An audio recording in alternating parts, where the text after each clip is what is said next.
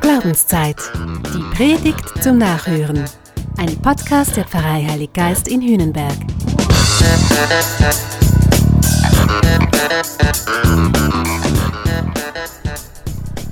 Was würde Ihre ehemalige Chefin über Sie sagen? Und wie würde Ihr früherer Arbeitskollege Sie beschreiben? Die Fragen stelle ich gern in Vorstellungsgesprächen.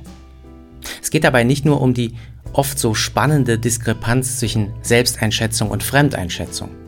Nein, die Frage, was jemand anderes über dich sagen würde, die schafft auch einen guten inneren Abstand, aus dem heraus eine ehrliche Aussage und ein klares Bekenntnis erst ernsthaft möglich wird. Die Frage von Jesus an seine Jünger, für wen halten mich die Leute und für wen haltet ihr mich, die ist eigentlich ganz ähnlich gelagert.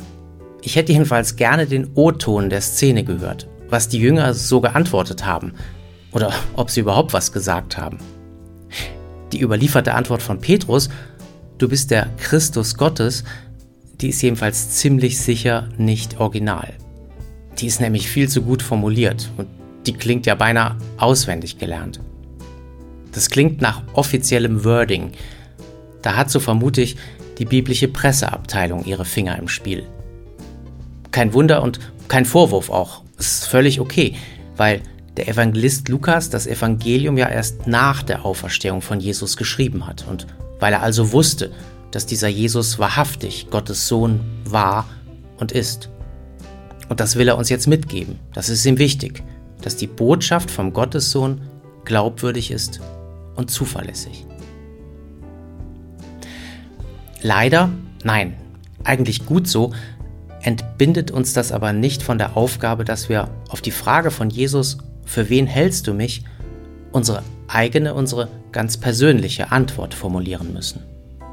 Eben weil auswendig gelerntes nicht überzeugt und weil allzu glatt formuliertes nicht authentisch ist und nicht glaubwürdig.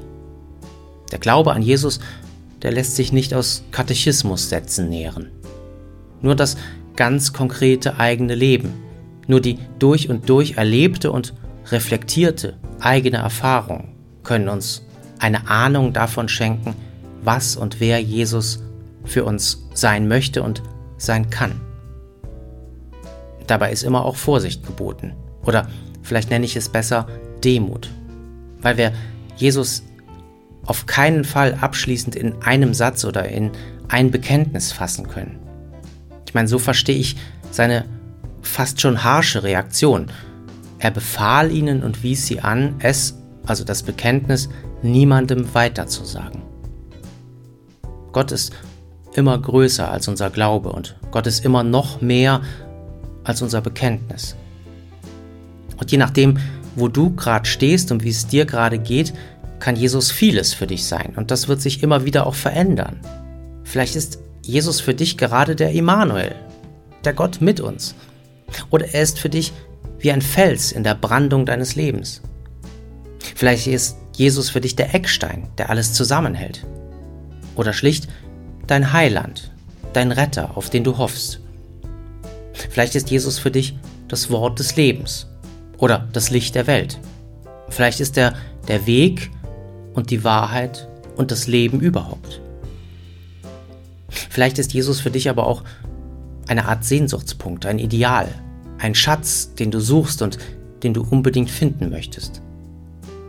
Vielleicht ist Jesus jemand, den du verloren hast, der dir irgendwann und irgendwo mal abhanden gekommen ist und von dem du hoffst, dass er dich sucht und dass er euch mal wiederfinden werdet.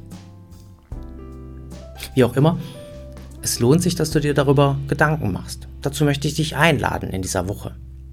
Setz dich vielleicht dann und wann mal hin und überleg dir, notier dir, für wen halte ich Jesus und was würde ich anderen jetzt und heute aus meiner konkreten Lebenssituation heraus über Jesus sagen. Und vielleicht findest du sogar in deinem Umfeld jemand, in deiner Familie, in deiner Gruppe, in deiner Gemeinde, mit dem du darüber austauschen kannst. Ich glaube, Jesus wird damit nicht nur ein kleines bisschen greifbarer und klarer, Ich glaube, Jesus wird dadurch leibhaftig anwesend in deinem Leben. Ich wünsche dir eine kleine Portion Mut. Die brauchst du dazu. Und ein bisschen Geduld und Ausdauer. Und so oder so ganz viel Segen.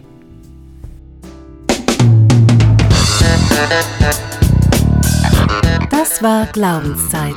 Die Predigt zum Nachhören. Ein Podcast der Pfarrei Heilig Geist in Hühnenberg.